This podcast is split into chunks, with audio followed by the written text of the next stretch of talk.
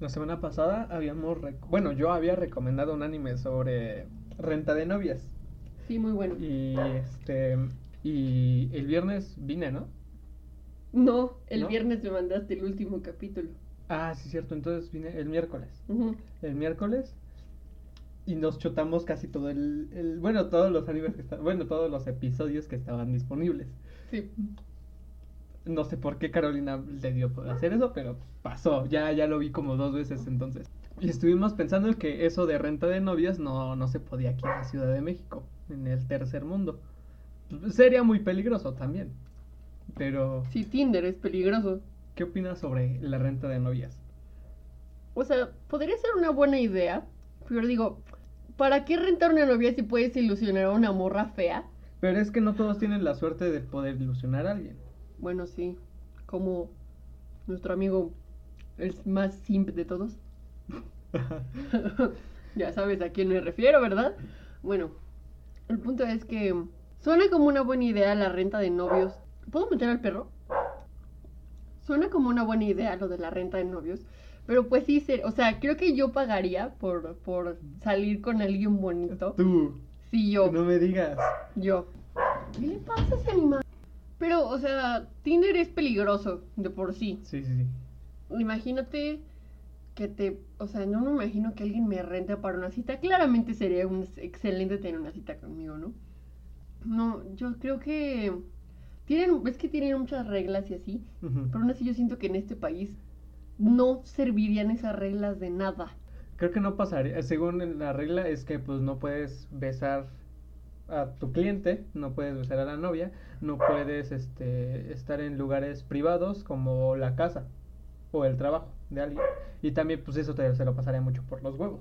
Creo que entre hombres sería más seguro. Bueno, quién sabe. Sí, la neta, quién sabe.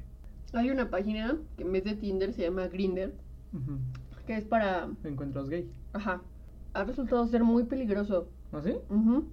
Pues, o sea, puede haber como varios ataques. Al menos aquí en México yo creo que ni tener una cita por alguien que llevas hablando un mes en internet es seguro.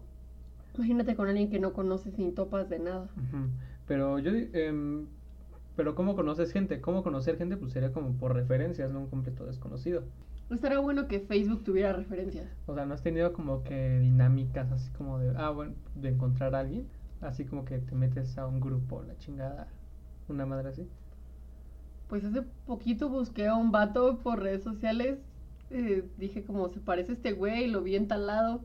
Y apareció un vato y todo bien, lo conocí, todo chido. Pero este resultó que no era lo que yo esperaba. Ajá. y pues pasó, güey. Pero, o sea, la neta, si me hubieras dicho, güey, si yo hace una semana me hubieras dicho como de, güey, no va a funcionar, no lo hagas, yo te hubiera dicho, no me importa, quiero saber quién es. Pero yo ya tenía mis razones para buscar a esta persona.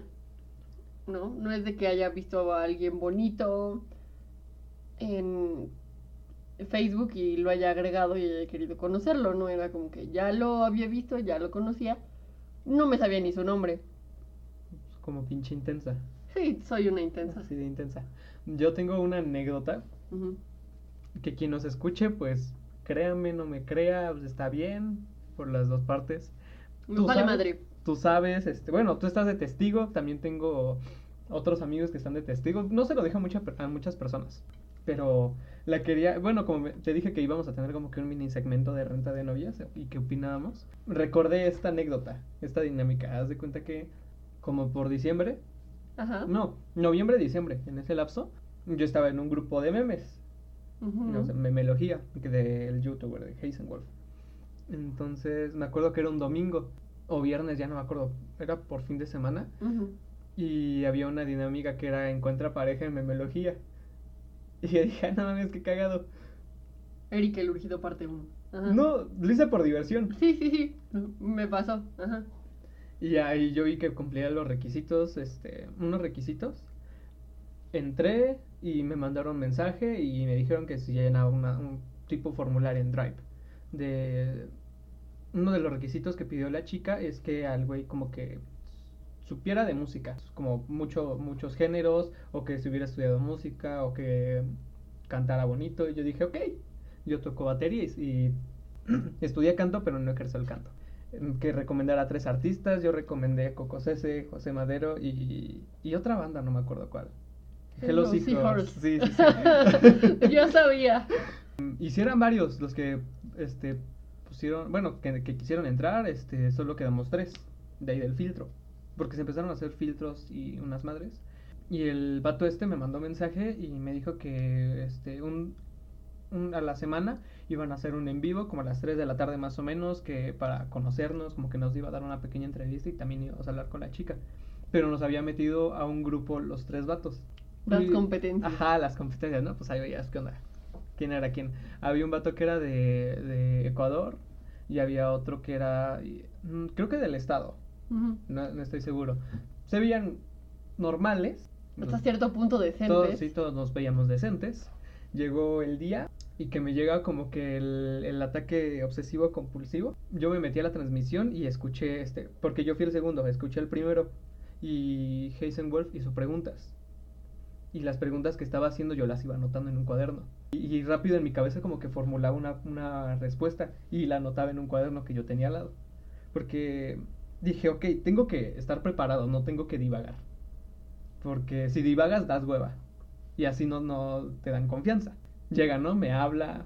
Y yo con toda la seguridad, porque creo que es, es muy, muy cierto eso de que la seguridad es este, muy importante cuando vas a conocer a una persona o cuando estás hablando con alguien más en serio. Creo que la mitad del camino ya está recorrido si tú tienes seguridad. Yo mostré seguridad, pero me escuché la grabación, yo me escucho nervioso. A, a diferencia de aquí del podcast, ahorita que ya, ya me escucho, que yo edito esta madre, como que me siento más relajado, ahí sí me notaba como que sí seguro, pero nervioso. Seguramente nervioso. Seguramente nervioso, ajá. ¿Qué digo? Que está bien, ¿no? Em, pues yo había dado una introducción de mí y hay otra técnica, creo que es técnica o puede ser un poquito de manipulación, que em, la forma en que tú te puedes anunciar algo así es sí siendo tú, pero maquillándote, maquillando las palabras que dices, como cuando ves un producto en un comercial que, que es lo máximo y la chingada, o sea, sí, sí es lo que te están diciendo, pero lo están exagerando. No me acuerdo cómo se llama en Ah, sí. comunicación, pero lo estudié. Sí, Definitivamente vino en alguno de mis exámenes, pero pues me. Sí, lo tomé de comunicación. Que es como maquillar, maquillar este el producto. Y Yo me maquillé a mí, como que yo quería que la gente Tienes que darte buena publicidad. que escuchara lo que yo quería decir, fuera lo que fuera. Entonces yo dije que pues que estaba en, en un área de ingeniería, que estaba estudiando laboratorista químico y pues, normal, ¿no? Y el vato no había dado este, sus referencias. Y yo dije, ok, ya, vamos a poner las pautas. Todo fue normal, todo fue chido. Y yo veía los comentarios de las personas y como que sí, me decían, no, no, sí, yo le voy a este güey. La mayoría de los votos eran para mí. Yo dije, ok, ah, descansé. Llegó el otro vato y se notaba extremadamente nervioso. Y hacía como chistes cada dos por tres, pero chistes forzados, unos gags muy forzados. Y sí se nota, y todos le decían papulince. No, Y yo así, ay, hizo su mejor esfuerzo, pero pues no. pobre cosita fea. Terminó el directo, luego yo subí una, no me acuerdo qué, había subido un meme, igual a memelogía, en ching hice un meme sobre eso y, les- y había puesto en la descripción que yo era el segundo, el segundo niño elegido, ¿no? Así como en Evangelion. Y la mayoría sí me decía que, que, que me iba a mí, que votaban por mí. Y el vato también, este, el tercero, este, dijo, no, es que la neta yo, yo sí la cagué un poquito, sí se me, me notó muy, muy Ah, nervioso. muy nervioso. Sí, sí, y es normal, porque imagínate. ¿Era es- blanco? Es un directo, no, Ah. morenito. Pues es de Ecuador, Ah, pensé que era el del estado. No, de Ecuador, dije que era de Ecuador. Nos dijo, la dinámica iba a continuar la siguiente semana, em, donde la chica ya, ya elegía. Y yo dije, ok, pues vamos a echarle ganas, ¿no? Pero yo nada más lo hago por diversión. La chica mm, em, vive por, en el norte de la ciudad, vive en CCH Vallejo, o sea, me queda pues, lejos, como de extremo a extremo de la ciudad. Pero pues nos llevamos bien, eh, platicamos chido, platicamos este, toda la semana. em, no, no se dio el veredicto, pero yo siento que yo gané. Yo siento que yo gané. Eso, mamona. Pues pasó viernes y no nos mandaban mensaje, pasó sábado y no nos mandaban mensaje porque el en vivo iba a ser el domingo. Dio el domingo y no nos mandaban mensaje de qué hora iba a ser el directo. Y dije, pues, ¿qué pasó, güey? O sea, y el domingo yo tenía un concierto y había yo ido primero al zoológico Yo dije, si aquí en, en el lapso de que voy al zoológico, a que entro al concierto, no me habla, entonces pues le voy a decir que no, que no puedo. Porque pues me debió de avisar este tanto tiempo antes. Porque yo soy así, de que me tienen que avisar y me tienen que cancelar con tiempo, Carolina. Sí, ya cállate. Y al final no, no se dio el veredicto. No se hizo la transmisión de quién ganaba. Pero pues yo siento que yo gané. Yo di mi esfuerzo. ¿Y la chava ya no le sigues hablando? Mm, nos tenemos en Facebook, sí, nos reaccionamos a algunas cosas, eh, mm, pero no, ya no nos hemos hablado. O sea, no encuentro, más ahorita, ¿no? Que no podemos salir, como que una razón válida para que le pueda hablar. Dile, oye, ¿viste que eliminaron Telegamer?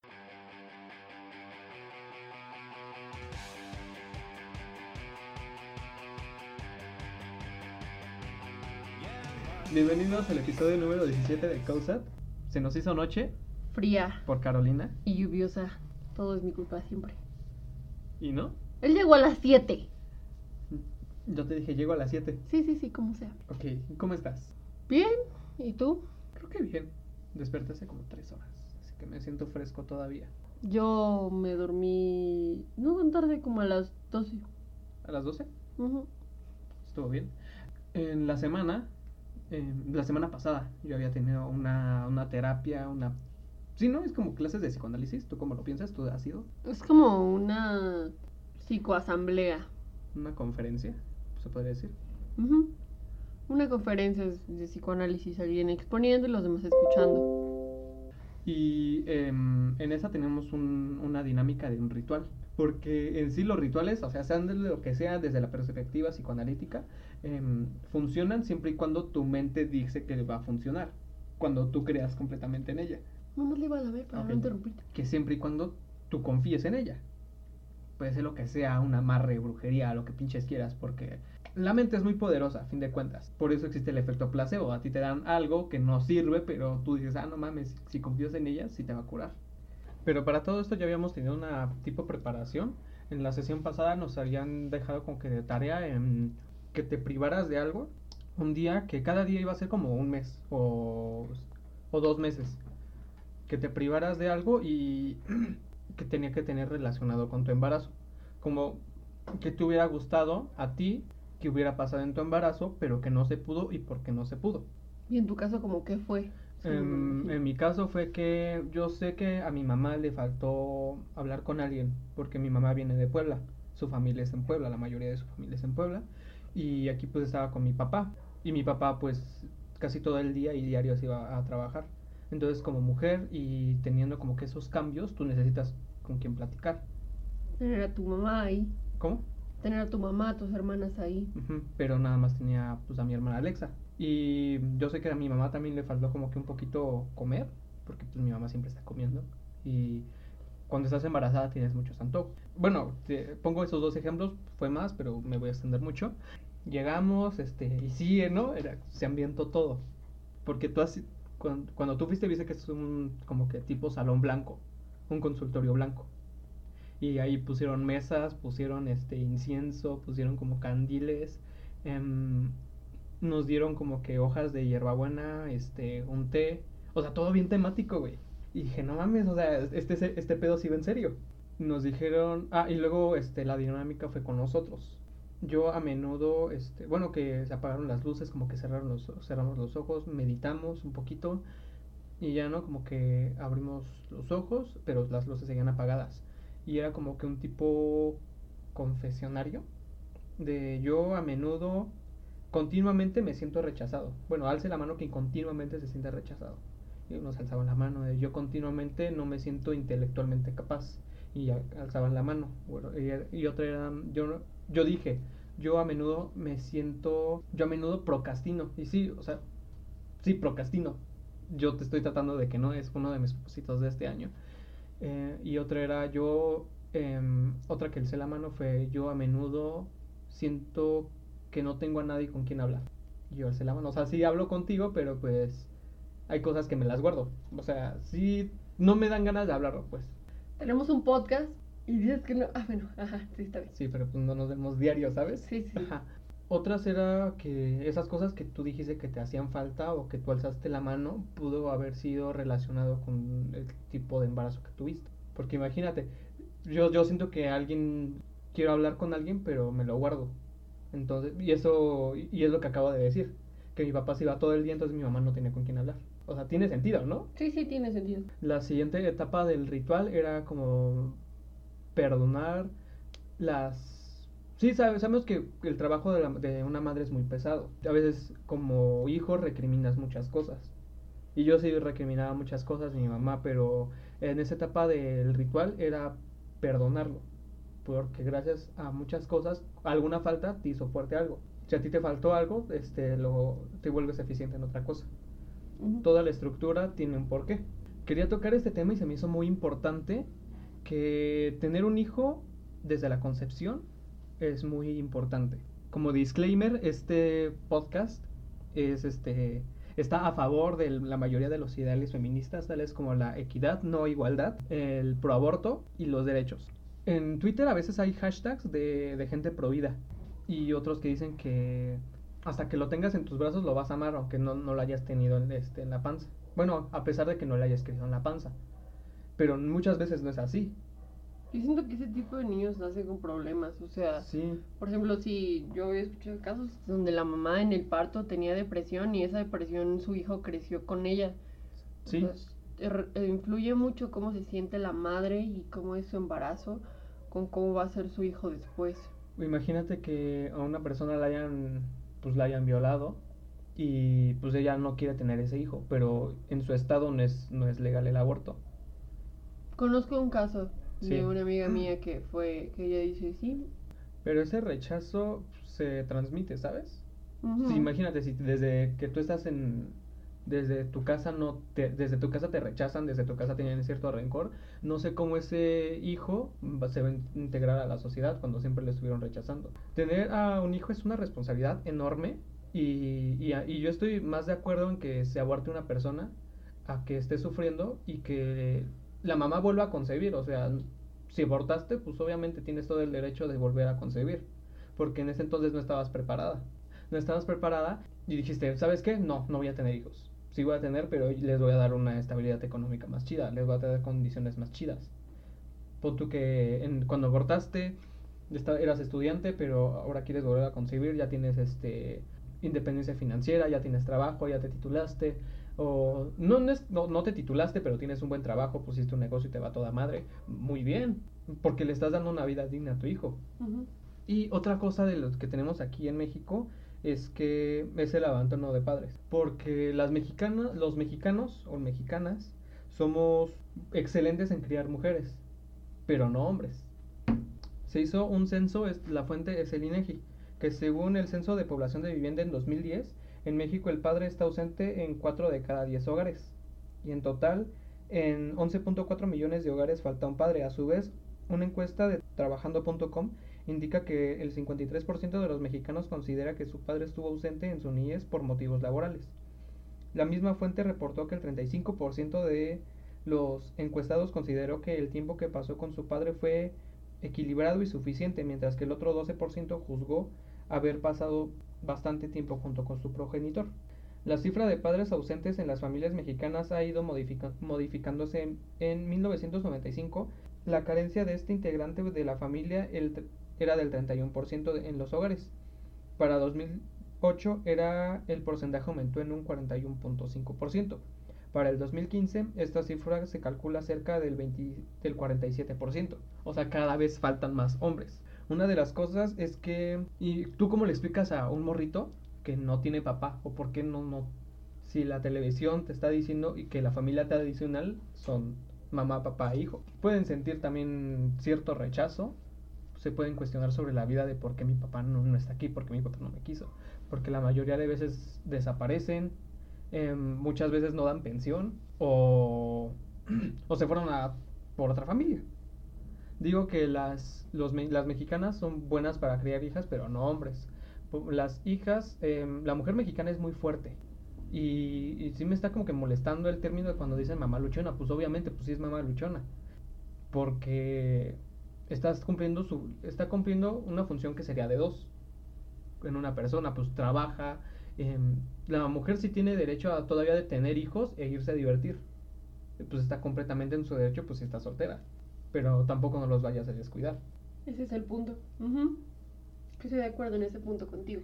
Eh, finalmente creo que a veces las mujeres mexicanas son tan fuertes que enseñan a sus hijas a ser igual de fuertes, pero a los hombres, por alguna extraña razón, no digo que tengan el camino más blando, pero es que no es eso, no es que tengan el camino más blando, es que Es que el hecho de tener un pene te da más beneficios en la sociedad, eso es innegable. Hay muchas personas que lo niegan, pero, pero es cierto. pero es cierto. Y no podemos hacer nada al respecto por ahora. Una- un pensamiento que yo estructuré estos días es que tú eres mujer o eres gay, este, en, esta, en la sociedad mexicana estás en desventaja. Pues claramente no es así. Yo, y también no hemos tocado el tema de la maternidad, eh, o que a veces los mexicanos tienen hijos a lo pendejo, no por accidente, sino que por tener una descendencia, por ese sentimiento egoísta de querer tener una descendencia o de querer tener a alguien para que llene ese vacío que hay en sus vidas. ¿No lo has llegado a pensar de esa forma? A mí me, yo veo con tristeza las familias mexicanas de hace 50 años, porque hace 50 años la mujer no podía elegir, no podía elegir a su pareja, la, la elegían a ella y la elegían a veces a la fuerza.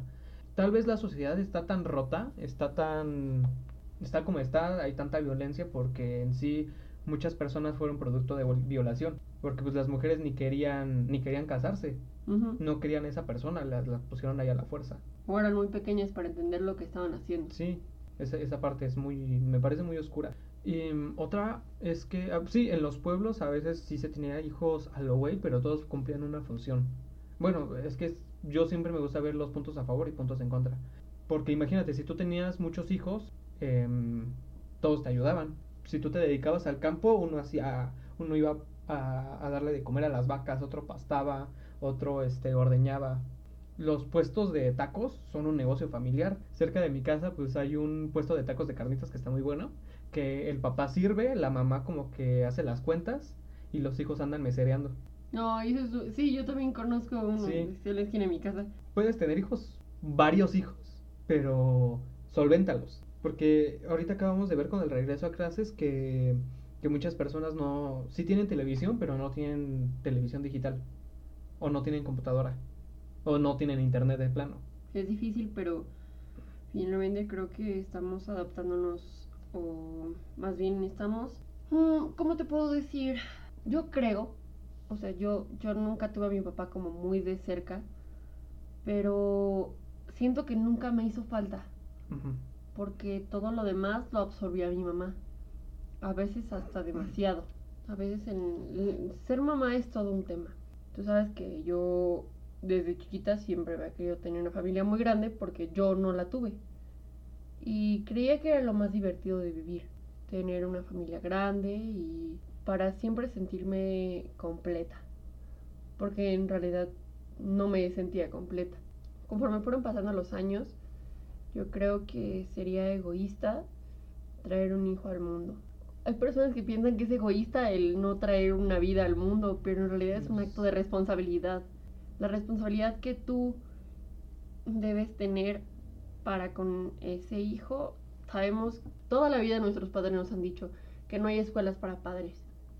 No lo habrá y quizá la forma de educar nunca habrá una correcta. Y quizá nunca la habrá, o sea, cada persona es diferente. Estoy de acuerdo con lo que dices, que tal vez no sentiste tanta la falta, pero mm, yo dije porque eres mujer y te crió una mujer. A mí se me hace muy importante que, bueno, es mi opinión. Sí, sí, sí, te escucho. O sea, puede ser una opinión muy, muy polarizada, pero por lo que yo he visto, que una mujer sí puede criar a otra niña, pero una mujer no puede criar al 100 a un niño, si necesitas un padre, porque un papá te enseña un chingo de cosas. Yo, yo veo muy diferente mi vida si no hubiera tenido a mi papá, porque un papá te enseña un chingo de cosas. Desde... Hay personas que dicen que tu papá no se debería de bañar contigo, pero pues yo digo, pues sí, porque cuando mi, yo me bañaba con mi papá cuando estaba morro, mm, yo podía ver cómo iba a ser mi cuerpo en un futuro y qué cambios iba a tener mi cuerpo en un futuro. Me y, pasaba con mi mamá. y yo estaba, yo también era muy preguntón. Y- ¿Eras? Todavía, todavía. Pero pues ya sabes que los niños son así. Cuando me empezó a crecer bigote, pues yo ya sabía cómo rasurarme. pues, yo, yo estaba desde morrito, ya sabía que pues se tenía que, que pasar, ¿no? Enjuagar, estarle pegando este tantito al rastrillo, pues para que se caigan, caigan los vellos. Yo ya sabía muchas cosas. Tu papá también, generalmente los hombres este, son los que manejan. Tu mamá maneja. Mi mamá es muy buena Sí, manejando. mi, ma- mi mamá no maneja. eh, mi papá es quien nos enseñó a manejar, a quien nos enseñó a cómo cambiar una llanta, a cómo poner luz, muchas cosas. Mi papá a veces dice, es que a mí no me cuadra cuando una persona paga porque le pongan el gas. Mi papá pone el gas. Y hay personas que pagan porque les pongan el gas. Es muy distópico, pero es algo que te enseña. Mi mamá también pone el gas. Hay eh, un canal de YouTube de un señor que te enseña muchas para niños que no tuvieron papá. Mi papá también me enseñó como que a ponerme mi corbata, me, me enseñó como a Eso me lo enseñó a mí también mi papá. cosas, ¿no? De la vestimenta. Em, y, eh, también el papá hace el carácter, hace mucho carácter, porque generalmente sí, también el mexicano es muy agresivo, pero es agresivo por una respuesta. Es, es porque no vas a crecer en una sociedad con azúcar, flores y muchos colores. Ajá, sería bueno, pero no, no es así. Y, Pues no tan bueno, pero ajá. y también el papá forma el carácter. Dice, mira, es que las cosas son así.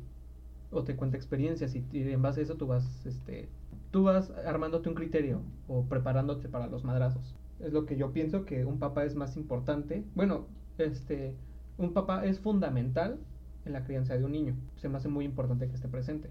Pero una, una mujer con una niña es, sí se complementan. Sí está bien.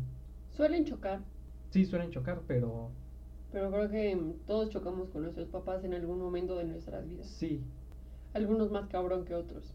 A mí me tocó eso bastante pesado. Creo que, aquí no, creo que a ti no tanto, ¿de qué? de que chocar mucho con tus papás, de peleas y así. No tanto. Bueno, ya está apenas. Pero pues es que es con razón. Si nos sentamos a platicar y decimos es que esto de plano no me gusta y te digo Pero por qué se no está a gustando". platicar, o sea, no es como que cuántas veces te han corrido de tu casa, güey. Ah, ninguna. Ah, eso, eso me refiero. El punto es la, la maternidad.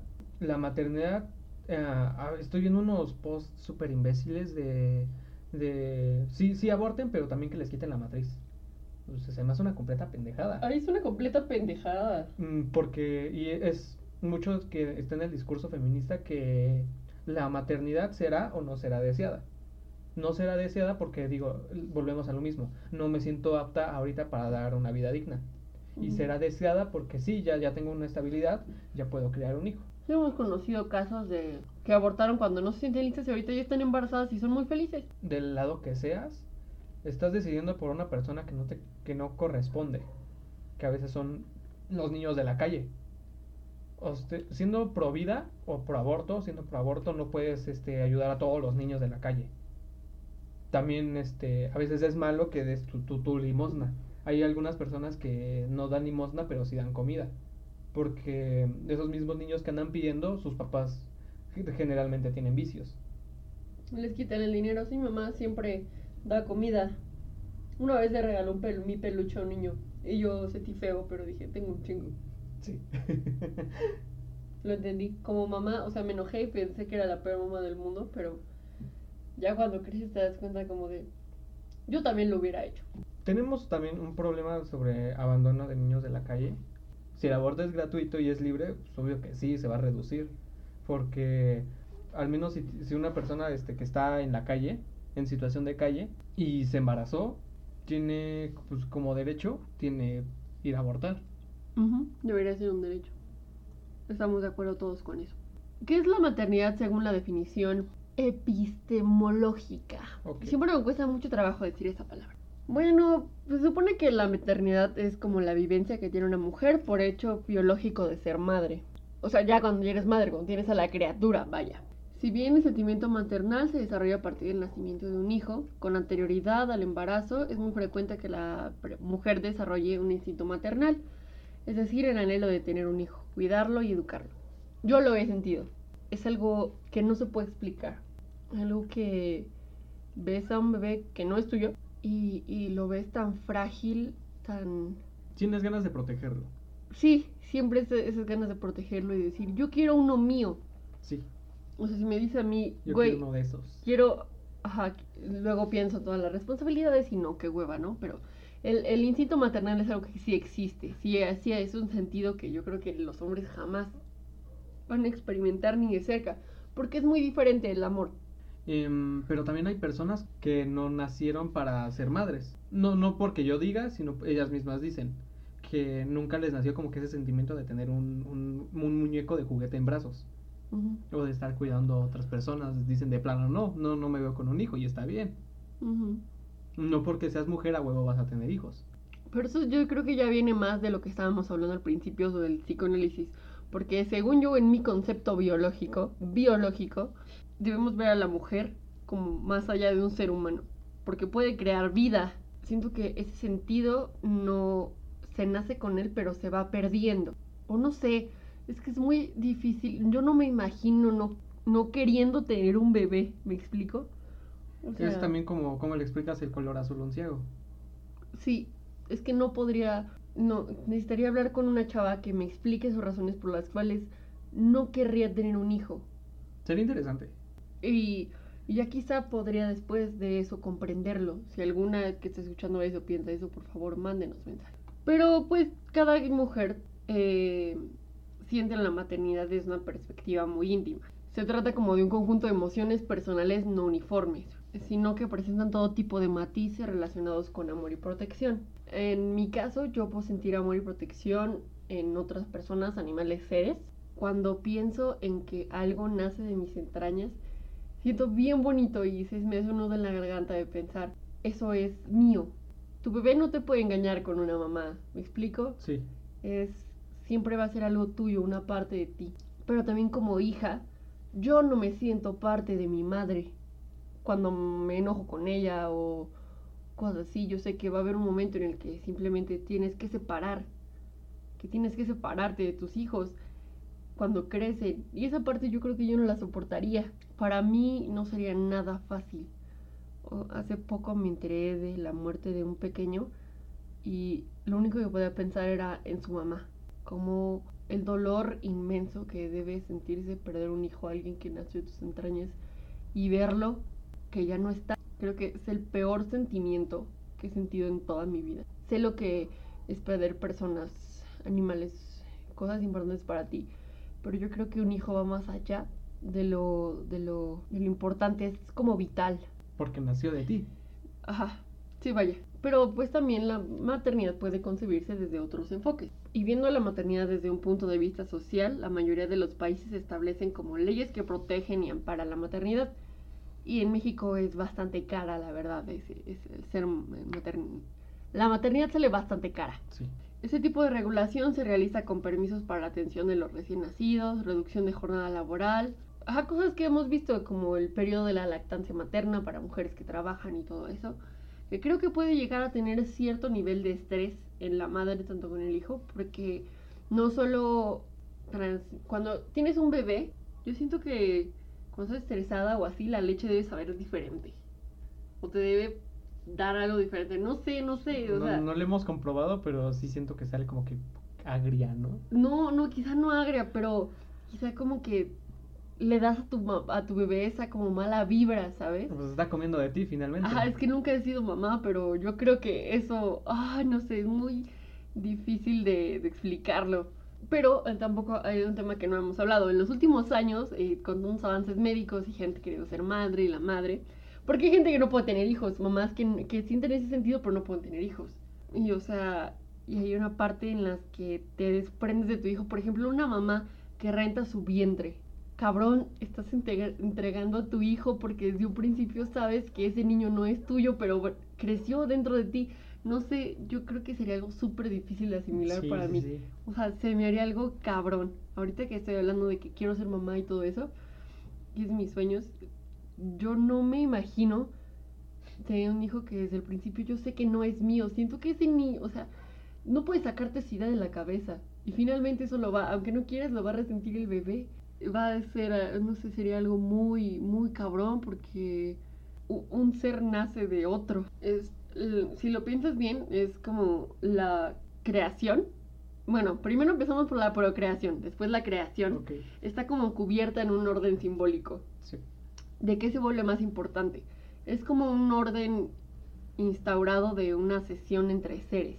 De que pasas a tú pasar a segundo plano. Porque ahora tienes a algo y a alguien que tienes que cuidar toda tu vida. Que se va a volver prioridad.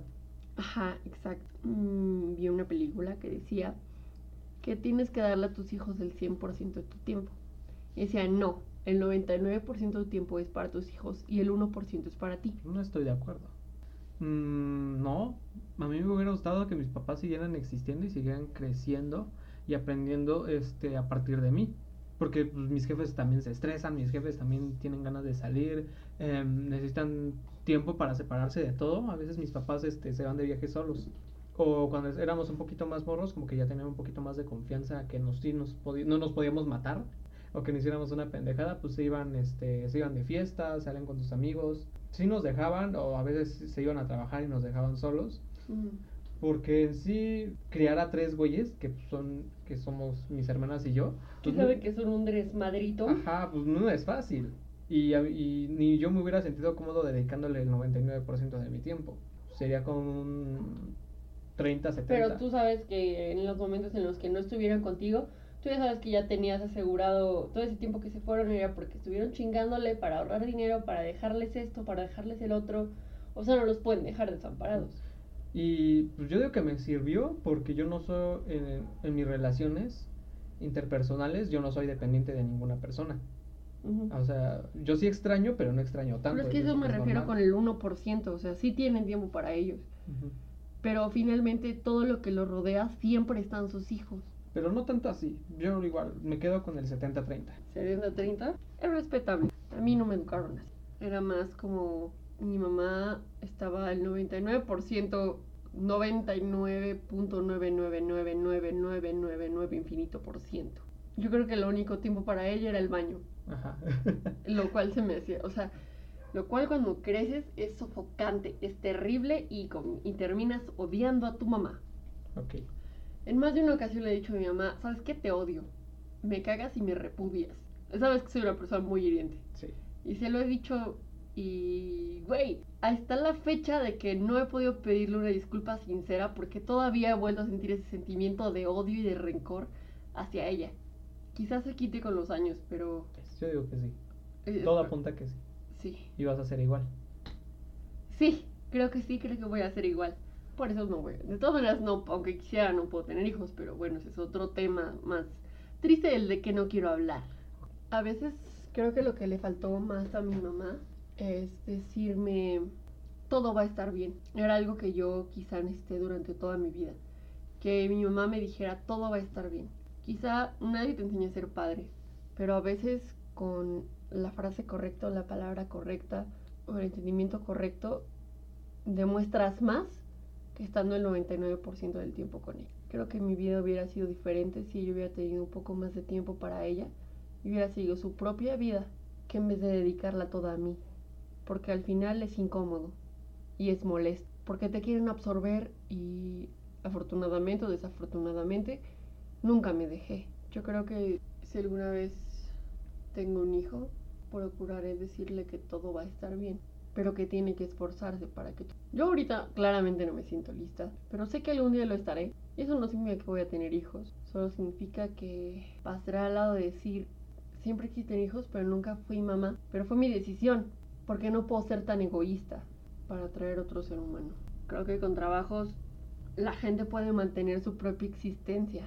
No sé cómo le hacen las personas que tienen hijos, si los mueve ese amor por ellos o hasta que no lo siento, no lo pase, voy a entender. Pero mientras no me queda más que agradecerle con todo mi corazón que me haya cuidado en los primeros años de mi vida. Antes de eso, antes de, de todo este ritual, también habíamos tenido una, una, pero sobre papá sobre nuestro padre. Como que un reclamo o como un reclamo y luego como que una carta a nuestro papá. Eso de las cartas es muy bueno. Aunque sea que no las entregues, pero cuando tú las expresas y las plasmas en papel, este, entiendes muchas cosas, piensas otras cosas. Y una señora había, este, había relatado que su papá así como que no estaba ausente, no sabía cómo demostrar mucho cariño, no era muy afectivo, pero una vez ya de grande entendió que sí, que su papá sí la quería. Y una que me dejó marcado era que sí, su papá trabajaba mucho, no era muy afectivo, pero una vez se lastimó esta señora cuando era más joven y que se la llevaron al hospital y que él estuvo, les, estuvo marcando. Porque era otra época, también en otras épocas como que los papás no eran tan afectivos. eran como que más distantes. Sí, los hombres no podían ver efectivos con sus hijos porque era mal criarlos. Ajá. quién sabe. Pero que cuando se recuperó, em, le llevó galletas, em, un jugo y un gansito. Cosas que nacen del corazón. Y apenas también se. Esas pequeñas muestras de, de afecto, eh, que es por una maternidad que tal vez no planeada, planeada, pero que ya estás pensando en alguien más que no eres tú.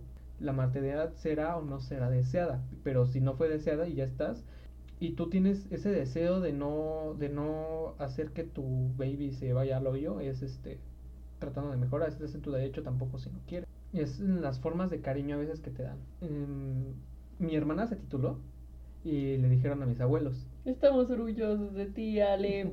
Ajá. Y le, le dijeron a mi abuelo, mi abuelo vive en Puebla, el papá de mi mamá, y le dijo, cuando vengas te, te vamos a comprar tu barquillo de, de nieve grande, grande. Ay. O sea, pues para él su forma de afecto es este... Un barquillo Ajá. de nieve grande, grande. Pero no, no es las cosas que te dan, sino lo que representa. Lo que representa. Mi papá no es así. y tú dices que a ti te hubiera gustado que tu mamá te hubiera dicho que, que todo iba a estar bien. Pero en mi caso, este, era mi mamá, eh, todo va a estar bien mientras le sigas chingando. O sea, tú no puedes quedarte ahí este, quedándote, porque ya vienen más cosas. Y, y, pues te van también, te, El vas- juego apenas comienza, pequeño. ajá, pues te van a patear y tú te vas a, y si vas a estar en el piso, te va a doler más. Quiero ser mamá, ¿quién se apunta?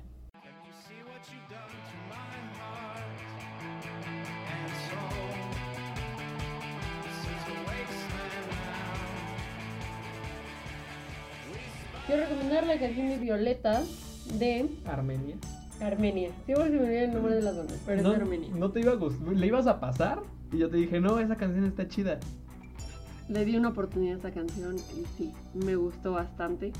Pronto sacaremos un cover de esta canción. Ah, ah, ah. No, lo siento, querida. Ya sabes, lo normal. Ajá, bueno. ¿Pero por qué te gustó esa rola? Ay, es que eh, el- no es mucho mi estilo, pero cuando canta como es con ese desgarre, con ese desgarre chiquito, no sé, como que me Sentimiento, gusta. sentimiento. No, y también cuando, ajá, cuando, ajá, con el sentimiento y cuando sientes el bajo, me gustan mucho las canciones cuando se sienten el bajo. Ah, se vuelve Yo siento que la, el bajo es este, está a la frecuencia del corazón. O sea, tal vez sea una pendejada, pero yo resiento No, yo siento lo mismo. en mi corazoncito. Sí. Una canción que no escucha el bajo es como. Como que. Sí. Sí. ¿Tú qué quieres recomendar? Am, es este, una canción, ahora no es de José Madero, pero sí es de Panda. Es una canción que he tenido como que estos días, se llama Saludos desde, desde Turquía, es su, de su último álbum. Lleva ya más de una semana canción. Sí, creo que era lo más predecible que iba a recomendar. Sí.